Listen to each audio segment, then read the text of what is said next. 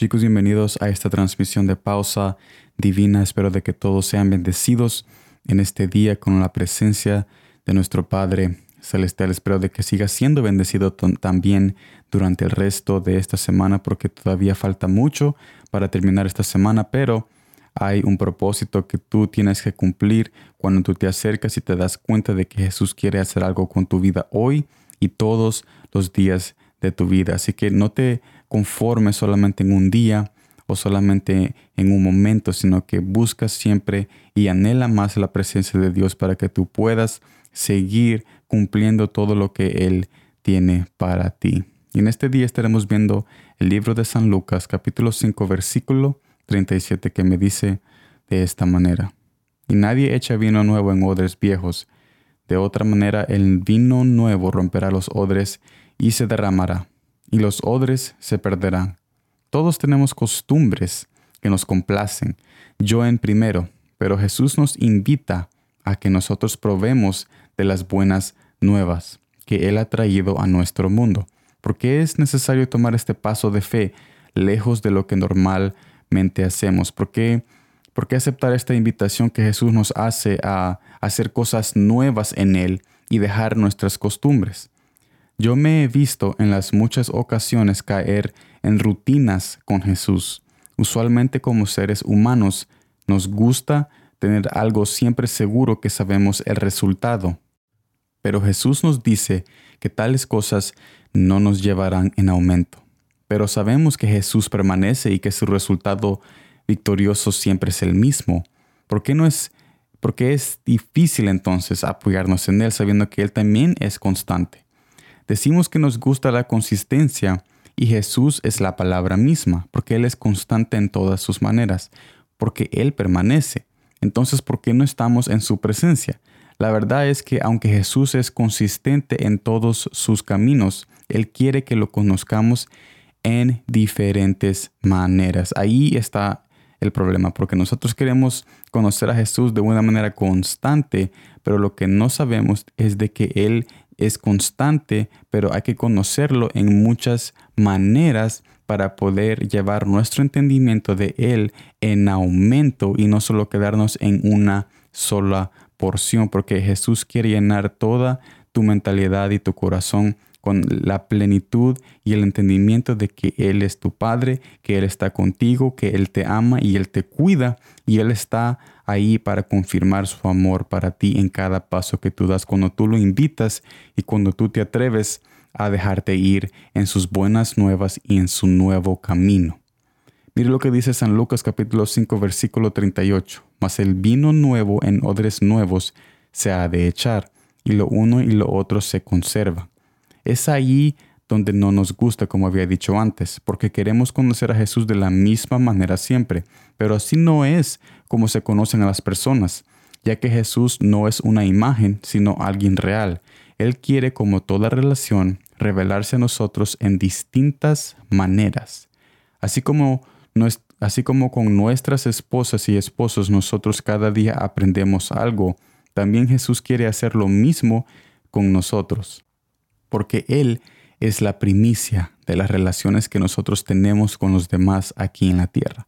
Mire lo que dice Colosenses capítulo 1, versículo 16. Porque en Él fueron creadas todas las cosas, las que hay en los cielos y las que hay en la tierra, visibles e invisibles, sean tronos, sean dominios, sean principados, sean potestades, todo fue creado por medio de Él y para Él. Esto confirma lo que acabo de decir cuando Él es la primicia de las relaciones que nosotros tenemos con los demás aquí en la tierra. O sea, el hecho de tener una relación, Él fue la primicia en tener relaciones y tener esa comunión con las personas, hablándoles las buenas nuevas y diciéndole lo que el Padre quería decirle a las personas cuando Él estaba aquí en sus tres, 33 años de ministerio.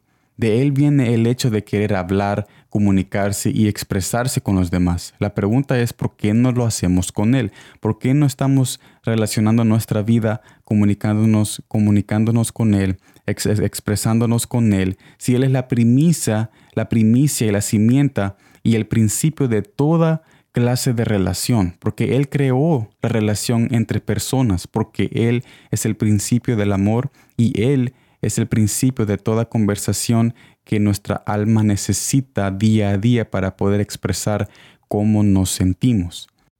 Es tiempo de conocer a Jesús de nuevas maneras. Es tiempo que dejemos ese vino añejo del pasado y tomar el vino nuevo que es el amor de Jesucristo. Claro, el vino añejo siempre sabrá mejor, pero lo que hace el vino de Jesucristo mejor es que no fue preparado por hombres, porque para preparar el vino añejo se tiene que dejar aproximadamente 24 meses o quizás por mucho más tiempo, porque entre más se deja guardado, entonces mejor sabrá en el futuro.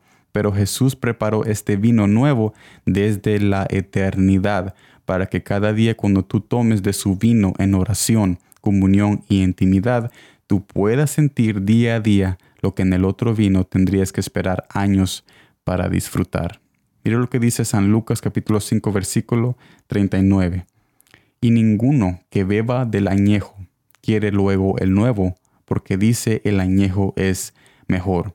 Aquí Jesús nos está diciendo exactamente cómo nos sentimos y exactamente lo que Él piensa acerca de cómo nos sentimos. Él nos está diciendo de que Él sabe que es difícil dejar nuestras costumbres pasadas, pero Él nos invita a pesar de eso que tomemos ese paso de fe y de que tomemos este vino nuevo, estas nuevas conversaciones, que nos alejemos de estos rituales y estas costumbres religiosas y nos volvamos a Él con un corazón íntimo y con un corazón dispuesto a una comunión que cada día va en aumento y que cada día algo nuevo puede pasar cuando tú te comunicas con Él o cuando tú entregas tu corazón, porque como cada día son las buenas nuevas y cada día son nuevas sus misericordias y sus amores, también cada día es necesario confesarlo, entregarse a Él para poder disfrutar de lo nuevo que Él tiene para nosotros en ese día, porque si nos quedamos en las costumbres pasadas, entonces ¿cómo,